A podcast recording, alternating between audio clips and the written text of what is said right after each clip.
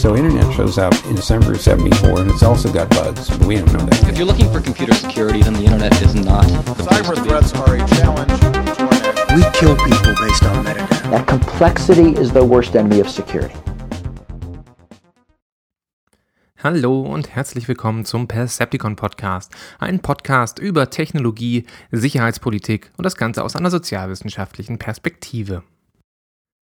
Desinformation, Terrorpropaganda des Islamischen Staates, Fake News, russische hybride Kriegsführung, ein Informationskrieg, Doxing.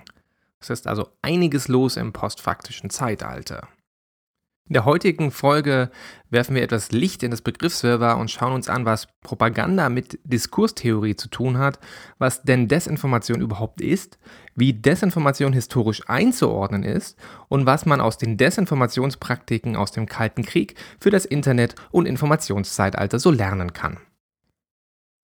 Fangen wir an mit einer Begriffsbestimmung. Desinformation ist eine Art von Propaganda. So, ein Konzept mit einem anderen zu erklären ist immer nicht so optimal, jetzt sind alle verwirrt. Deswegen ein Schritt zurück. Was ist denn eigentlich Propaganda? Propaganda hat ein negatives Image in unseren Gesellschaften und das spätestens seit dem Zweiten Weltkrieg und dem Propagandaministerium der Nazis. Das Image ist so negativ, dass man versucht, sich davon zu distanzieren. Ja, die anderen Staaten verbreiten natürlich alle Propaganda, aber das, was wir machen, ist ja nur Aufklärung oder Public Relations oder Werbung, aber auf keinen Fall Propaganda. Für Edward Bernays, das ist einer der ersten Autoren, der sich in den 1920er Jahren mit dem Thema Propaganda beschäftigt hat, ist das alles Schall und Rauch. Er sagt, Propaganda ist in fast allen Gesellschaftsformen komplett normal, denn ein Großteil dessen, was uns umgibt, ist Propaganda. Und wie kann denn das jetzt sein? Hängen ja überall Propagandaposter rum, wie Der Feind hört mit oder das berühmte Plakat von Uncle Sam, I want you for the US Army? Bernays sagt, dass Public Relations, Marketing und Werbung, also heute würde man sagen Ad-Based Business Models, genau den gleichen Zweck verfolgen wie Propaganda. Sie sind sogar Propaganda, denn es geht darum, eine Zielgruppe von einem Bedeutungsinhalt zu überzeugen oder es geht darum, ein positives Image von irgendetwas zu formen. Es geht also um Bedeutungen. Und dazu muss man wissen, welche Rolle Bedeutungen und Bedeutungskonstruktionen in Gesellschaften spielen. Und dazu machen wir einen kleinen Exkurs in das Thema Diskurstheorie. Diskurse sind zunächst einmal Sprechakte über die Bedeutung von Dingen der sozialen Wirklichkeit. Das klingt alles ein bisschen kompliziert, meint am Ende des Tages aber nur, es ist gesellschaftliches Reden darüber, was Dinge bedeuten. Beispielsweise, was bedeutet eigentlich ein Stein? Ein Stein ist ein Stein. Ja, die materiellen Eigenschaften, die Minerale etc., das ist alles fest definiert und kann von den Naturwissenschaften analysiert äh, oder auseinandergenommen werden. Was aber ein Stein bedeutet, ist eine gesellschaftliche Konstruktionsleistung. Und hier kommen die Sozialwissenschaften ins Spiel. Und hier beruft man sich auf eine alte Unterscheidung, die schon Aristoteles damals gemacht hat, nämlich auf die Unterscheidung von Form und Materie. Die Materie des Steines ist vollkommen klar, ist fest definiert, Minerale und so weiter. Aber die Form, also das, was der Stein für uns bedeutet und was er gesellschaftlich bedeutet, wird in Sprechakten, also im gemeinschaftlichen Reden, ausgehandelt. Ein Stein kann zum Beispiel ein Erinnerungsstück sein. Dann hat er eine sehr individuelle Bedeutung für uns, ähm, zum Beispiel an den Urlaub am Meer. Ein Stein kann aber auch ein religiöses Artefakt sein. Ja, man denke an so megalithische Kulturen, sowas wie Stonehenge. Das sind ja nur große Steine, die in der Gegend rumstehen, die aber mal eine religiöse oder kulturelle Bedeutung hatten. Ein Stein kann genauso zum Zeichen des Widerstands werden, wenn er zum Beispiel in die Scheibe eines Geschäfts geworfen wird während einer politischen Demonstration. Das soll hier natürlich kein Aufruf zu irgendetwas sein, das ist nur ein Beispiel. So, und manche Leute glauben, dass Steine heilen können, ja, dass sie Energien vertreiben, womit wir wieder wie passend beim Thema Desinformation sind. Aber nur noch mal kurz zusammengefasst, Diskurse sind also gesellschaftliche Aushandlungsprozesse in Sprache und Bild und eigentlich in allen Medien, nämlich darüber, was die Bedeutung bestimmter Dinge ist. So viel zum Thema Diskurstheorie, aber ihr hört ja auch alle deswegen den Podcast, weil ihr denn eine Dosis sozialwissenschaftliche Theorie dabei haben wollt. Glaube ich zumindest. So, jetzt verknüpfen wir das. Propaganda ist also eine systematische Bedeutungskonstruktion in gesellschaftlichen Diskursen. Und dabei ist es komplett egal, ob wir über Wahlkämpfe reden, wo es darum geht, das Image von Politikerinnen in ein positives Licht zu rücken, ja, sie als Macher zu zeigen, als Auskenner, als Kümmerer mit hochgekrempelten Ärmeln auf den Deichen stehen quasi, oder ob wir über Produktwerbung reden, die uns emotional berühren soll und vom Wert eines Produktes überzeugen soll. Guckt euch doch einfach mal distanziert Werbeplakate von zum Beispiel Bierwerbung an. Da sind nur fröhliche Menschen drauf und Themen wie Abhängigkeit, Kater oder die toxische Wirkung von Alkohol werden dann natürlich nicht thematisiert. Bei Propaganda werden also alternative Bedeutungen immer bewusst ausgeblendet. Was ich hier an dieser Stelle empfehlen kann, ist The Pervert's Guide to Ideologies, ein Dokufilm von und mit über Slavoj Žižek, wo die propagandistische Wirkung von ähm, Werbung schön gezeigt wird. Und natürlich gibt es verschiedene Arten von Propaganda und man kann zwischen weißer und schwarzer Propaganda unterscheiden. Für Edward Bernays ist Public Relations und Werbung weiße Propaganda, denn der Urheber der Information tritt in der Regel sichtbar in Erscheinung. Bei schwarzer Propaganda ist das nicht so, da bleibt der Urheber im Verborgenen und versucht aus dem Dunklen heraus sozusagen eine Agenda zu formen. Und jetzt kommen wir in den Bereich der Desinformation. Desinformation ist also eine Teilmenge der schwarzen Propaganda, bei der der Urheber im Verborgenen bleibt oder vorgibt, jemand anderes zu sein. Desinformation wird in der Regel als inhaltlich falsche, unvollständige oder irgendwie irreführende Information verstanden, die an eine bestimmte Zielgruppe mit einer bestimmten Absicht oder Agenda dahinter verbreitet wird. Ich würde sogar argumentieren, dass Desinformation in der Regel eine schädigende Absicht hat. Wenn wir das jetzt mit der Diskurstheorie von eben verknüpfen, dann ist Desinformation so etwas wie eine destruktive Diskurstheorie. Denn es geht nicht mehr darum, eine positive Bedeutungskonstruktion von etwas zu machen, sondern es geht darum, andere Bedeutungskonstruktionen im Diskurs zu unterwandern und geteilte Meinungen und Bedeutungen zu zerstören. Das Konzept des Negative Campaigning passt hier ganz gut, da damit ja das Image eines gegnerischen Politikers zerstört werden soll. Also negativer Wahlkampf zeigt die Defizite der anderen auf, statt die eigenen Vorzüge herauszustellen. Ein schönes Beispiel dafür ist eine Desinformationstechnik, die der verrottete Fisch heißt. Hierbei werden Gerüchte über eine Affäre, einen Skandal eines Politikers gestreut und eventuell werden unscharfe oder manipulierte Bilder an Boulevardmedien geschickt, die sich ja wie die Geier auf sowas stürzen und dann unreflektiert darüber berichten. Das Ziel ist es, dass der Geruch des Skandals am Politiker hängen bleiben soll. Kann auch natürlich auch eine Person des öffentlichen Lebens sein. Also immer wenn man zum Beispiel den Namen Rudolf Scharping hört, denkt man vielleicht auch an die Swimmingpool-Affäre. Ja, es soll nicht heißen, dass die Geschichte um den ehemaligen Verteidigungsminister eine Desinformationskampagne war, aber hier sieht man schön die Wirkungsweise des verrotteten Fisches. Ein anderes Beispiel, was in die gleiche Richtung geht, ist eine Desinformationstechnik, die Muddying the Waters heißt, also das Trüben des Wassers. In einer neueren Rand-Studie wird der Ansatz auch a Fire Hose of Falsehood genannt, also ein Wasserschlauch der Lüge. Sinngemäß geht es darum, mit so vielen teils widersprüchlichen und gegensätzlichen Verschwörungstheorien die Agenda so zu trüben, dass am Ende keiner mehr durchblickt, was denn jetzt die faktische Situation ist. Und dabei ist es vollkommen egal, ob die Theorien plausibel sind, ob sie logisch sind. Es geht nur darum, ob die, dass die Aufmerksamkeit des Zielpublikums gebunden wird und von den faktischen Realitäten abgelenkt wird. Es geht also darum, einen Informations-Overload hervorzurufen. Die Wahrheit wird also quasi mit dem Wasserschlauch ertränkt. Und gut beobachten konnte man diese Strategie, als das malaysische Flugzeug MH17 über der Ukraine abgeschossen wurde und auf einmal Dutzende verschiedene Erklärungen dafür propagiert wurden, ähm, mit dem Ziel, den niederländischen Untersuchungsbericht zu versenken, der eine russische Beteiligung nahelegte. Verschwörungstheorien sind also ein beliebtes Mittel der Desinformation. Reden wir mal über die Geschichte. Wir tun immer so, als sei Desinformation total neu und außergewöhnlich, aber das liegt eigentlich nur daran, dass wir in Westeuropa lange Zeit auf einer Insel der Glückseligen lebten und mit Desinformation kaum etwas zu tun hatten. Sun Tzu, der chinesische Kriegstheoretiker, hat schon um die 500 vor Christus über die Rolle von Desinformation und Täuschung im Krieg gesprochen. Ja, das Vertrauen zwischen Ministern und dem Regenten soll mit Gerüchten zerstört werden. Gesellschaften sollen mittels Desinformation in voneinander isolierte Gruppen geteilt werden, also polarisiert werden, würde man heute sagen, und somit den gesellschaftlichen Zusammenhalt zu schwächen. Ja, teile und herrsche als Machtstrategie. Warum macht man das? Ganz einfach.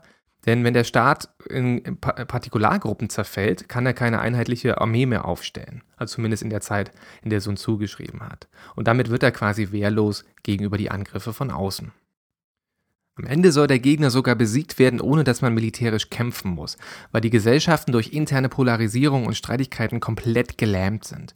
Das klingt ein bisschen so, als ob Sun Tzu den Brexit vorausgesehen hat, aber das ist historisch natürlich nicht ganz eindeutig belegt.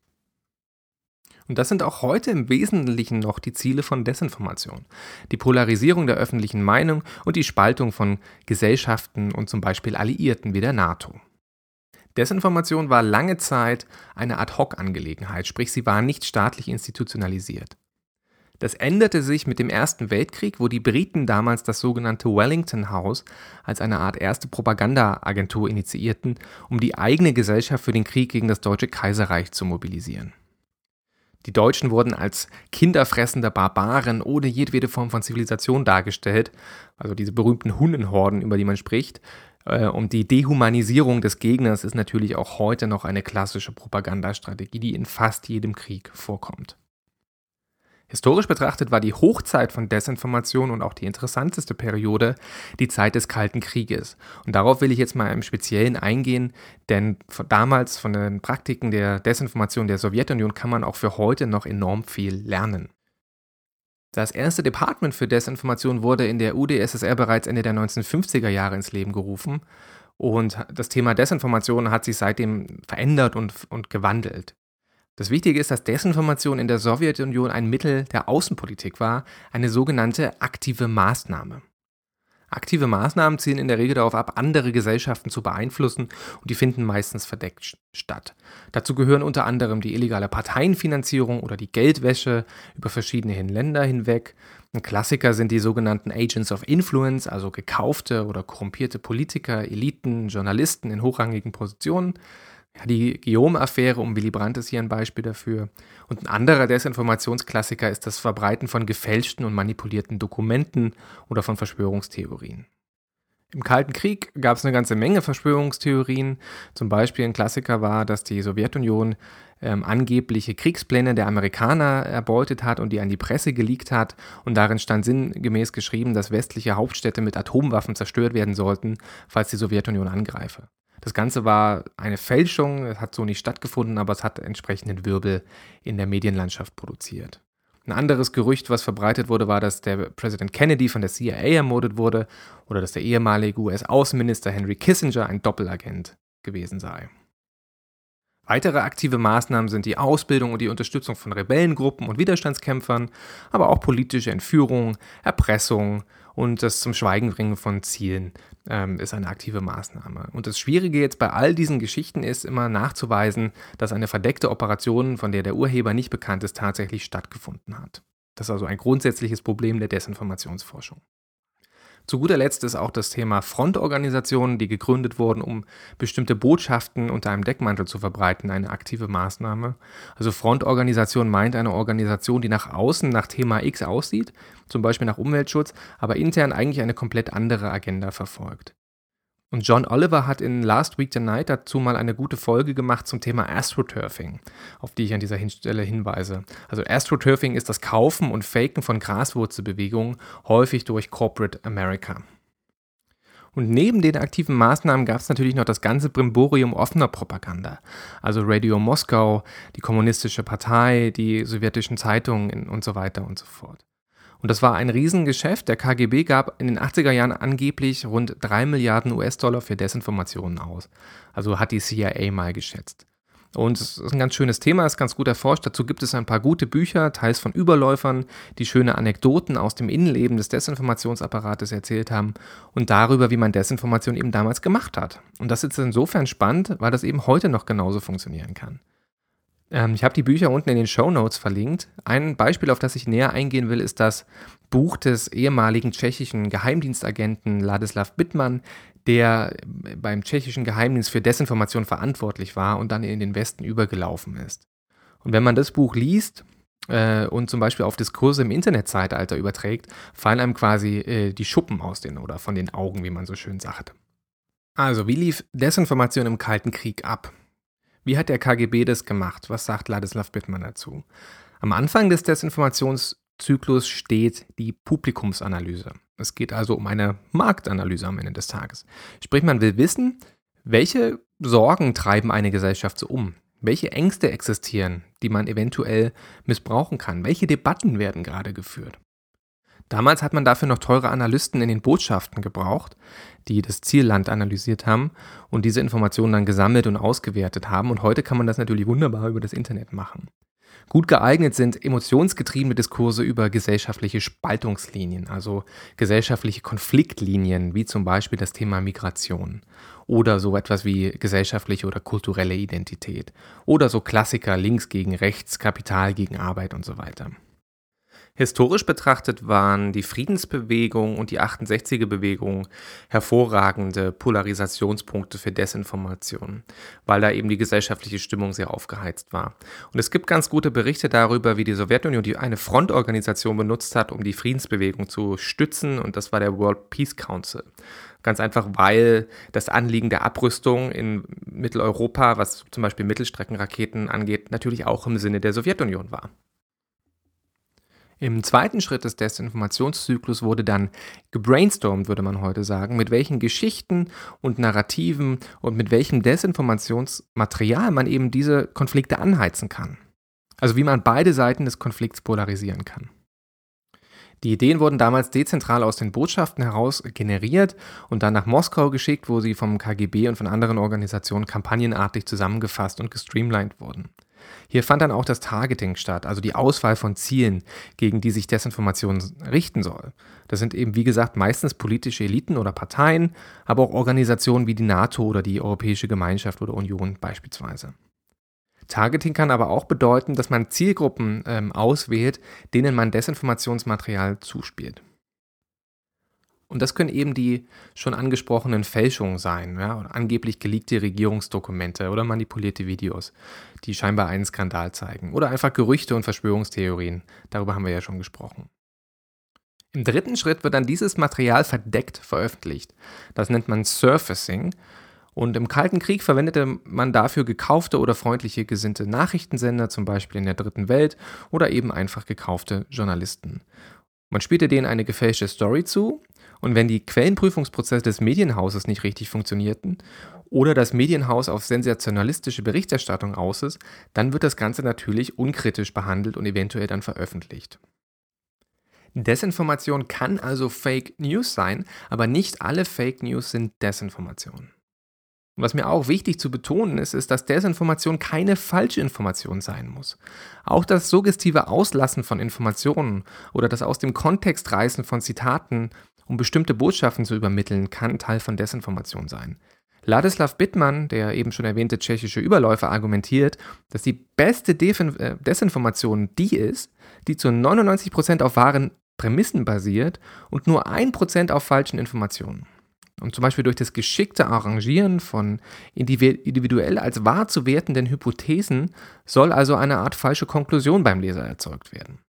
Und das ist übrigens auch der Grund, warum Machine Learning und Systeme künstlicher Intelligenz so schlecht daran sind, Desinformation herauszufiltern, ganz einfach, weil es ja wie wahre Information aussehen soll und Grauzonen und Nuancen immer schlecht von Maschinen zu erkennen sind.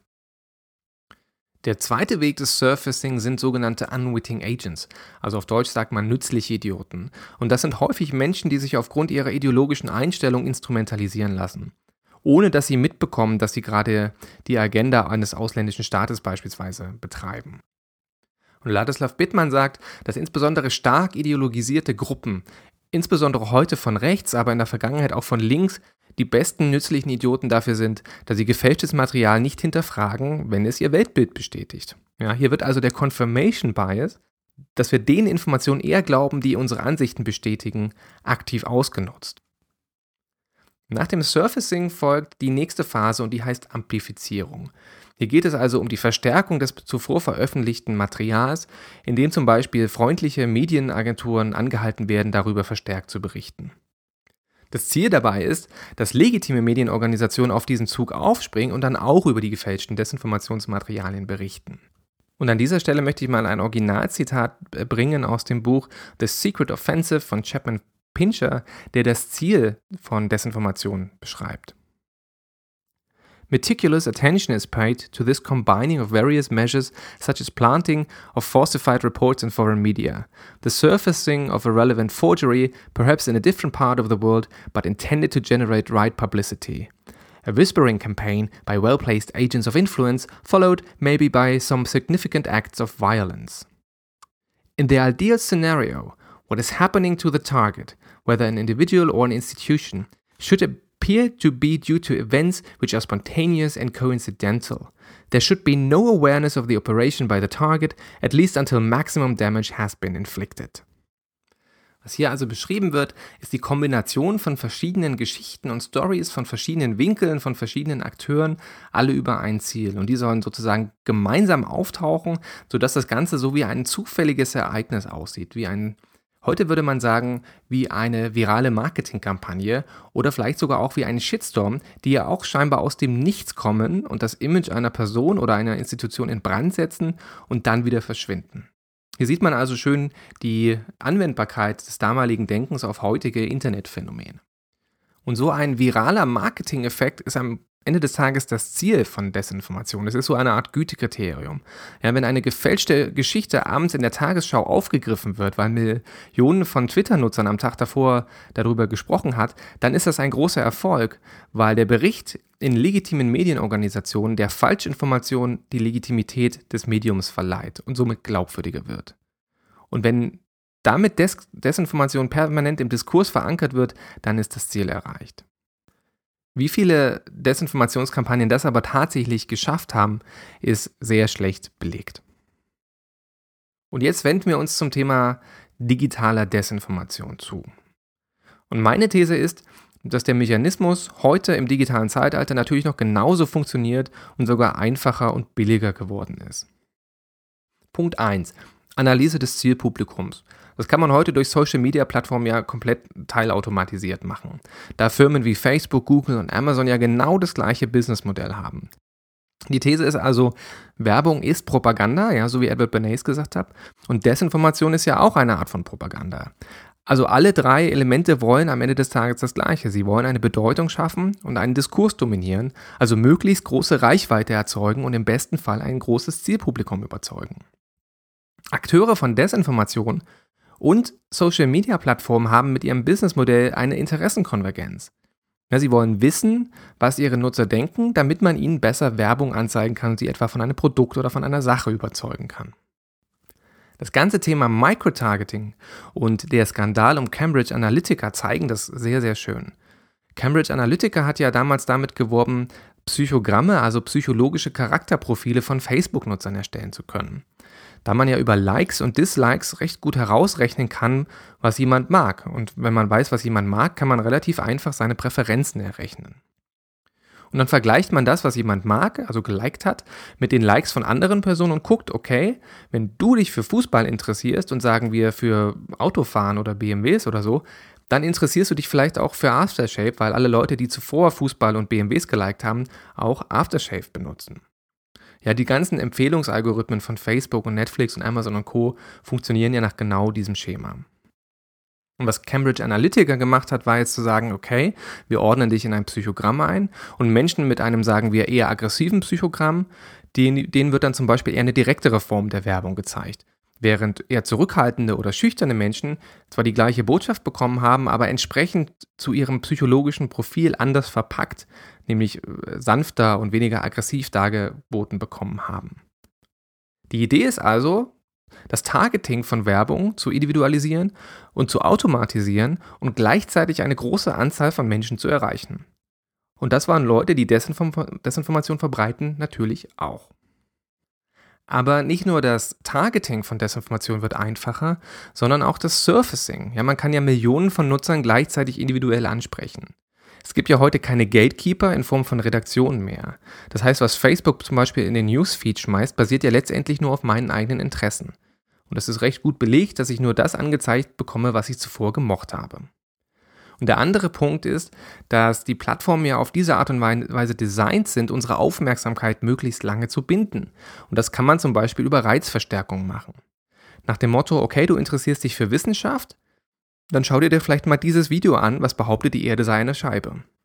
Wir haben ja auch schon gesehen, dass Verschwörungstheorien ein beliebtes Mittel von Desinformation sein können. Aber auch die Amplifikation wird mit sozialen Netzwerken und mit Internetdiensten wie WhatsApp und Co viel einfacher. Erstens, man kann Amplifikation kaufen, also man kann Werbeslots kaufen indem man zum Beispiel sagt, zeige doch mal allen weiblichen Nutzern auf Facebook in Berlin-Prenzlauer Berg diese emotionalisierende, esoterisch angehauchte Werbung darüber an, welche Heilkräfte hier von diesem Bernstein zum Beispiel ausgehen. Also einfach durch das Platzieren von Werbung in gekauften Werbeslots. Natürlich kann man, und das ist der zweite Weg, Amplifikation auch hijacken oder exploiten, wie man so schön sagt. Das kann man technisch machen und das kann man aber auch machen, indem man zum Beispiel Massen von Menschen anheuert, die gezielt bestimmte Kommentare schreiben oder Dinge liken. Ja, das sind die sogenannten 50-Cent-Armeen oder wir kennen das auch unter dem Thema Trollarmeen. Und in der Geschichte des Internets sind aber die 50-Cent-Armeen das ältere Beispiel. Das ist die Idee, dass die chinesische Regierung äh, bestimmten Menschen immer 50 Cent für jeden Eintrag in einer in einem Blog oder in einer sozialen ähm, Medienplattform bezahlt hat, um die Agenda in eine bestimmte Richtung zu drehen oder von, von politischen Skandalen abzulenken. Die andere Variante ist natürlich, das automatisiert oder teilautomatisiert zu machen, mit Skripten, die zum Beispiel zu tun, als wären sie Akteure auf Twitter und dann aber in aller Regelmäßigkeit bestimmte Themen liken oder auf bestimmte Schlagworte reagieren und relativ einseitig oder mit hoher Frequenz bestimmte Botschaften verbreiten. Social Bots sind aber vermutlich das geringere Problem. Ganz einfach, weil sie nicht auf allen Plattformen möglich sind.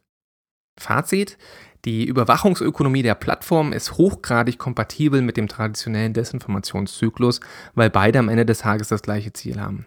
Die Tools sind besser geworden, sie sind einfacher zu benutzen und durch die große weltumspannende Nutzerschaft erreicht man natürlich auch ein riesiges Publikum.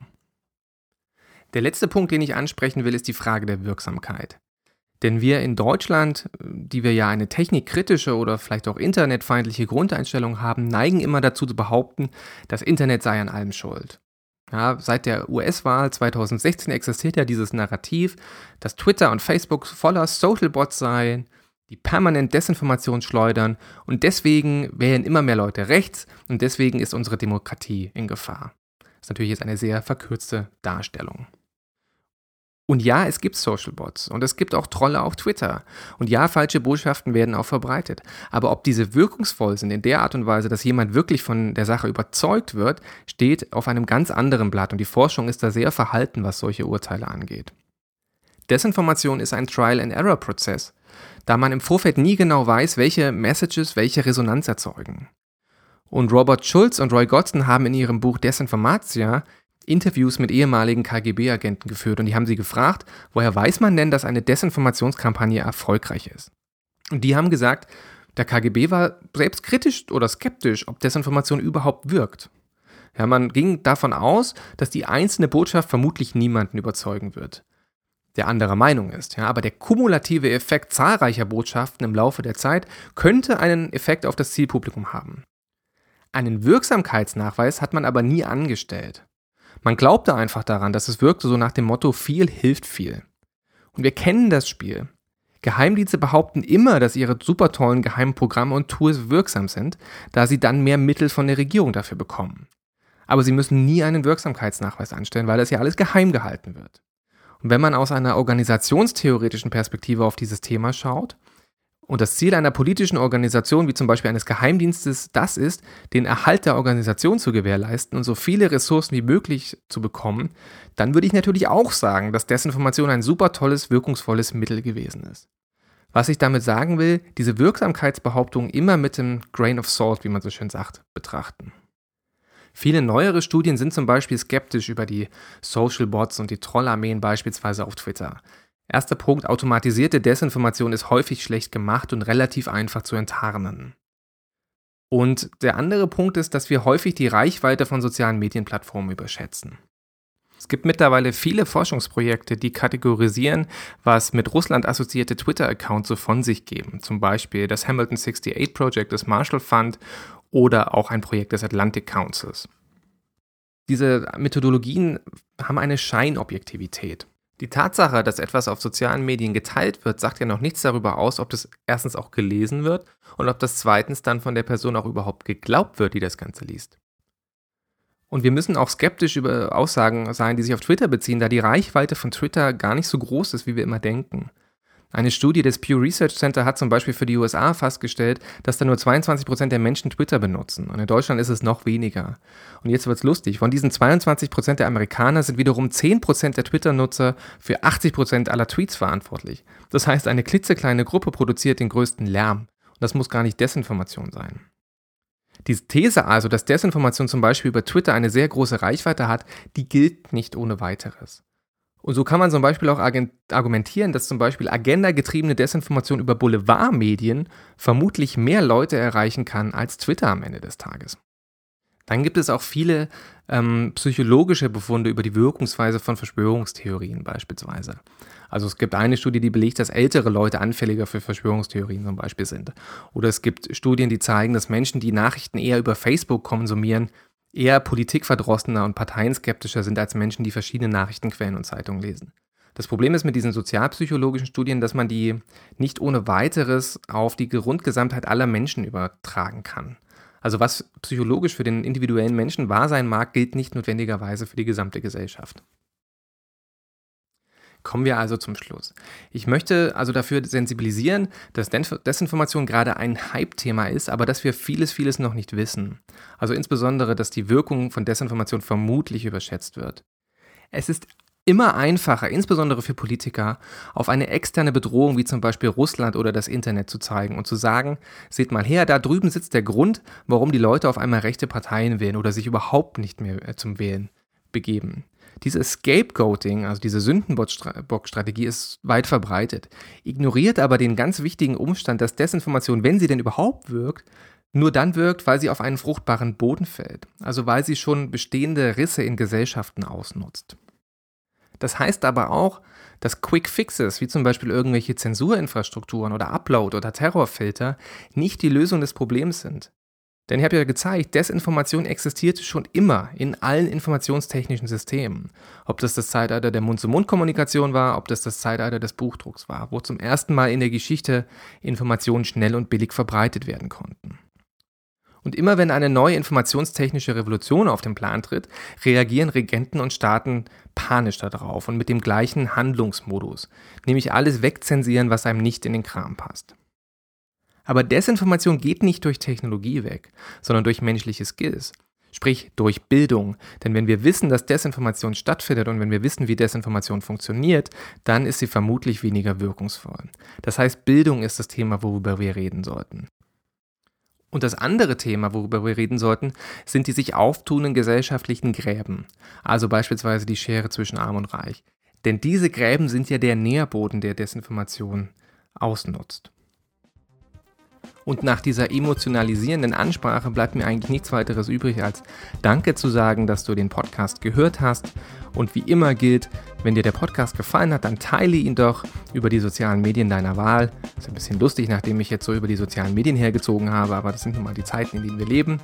Ähm, und wenn du den Podcast äh, frei Haus bekommen willst, dann abonniere ihn doch über einen Player deiner Wahl. Ich freue mich natürlich auch über eine schöne Bewertung bei iTunes, um ein bisschen sichtbarer in den Platzierungen zu werden. Wie immer kann kommentiert und rückgemeldet werden auf www.percepticon.de. Und jetzt bleibt mir auch nichts mehr weiter zu sagen als vielen Dank fürs Zuhören. Bis zum nächsten Mal und bye bye.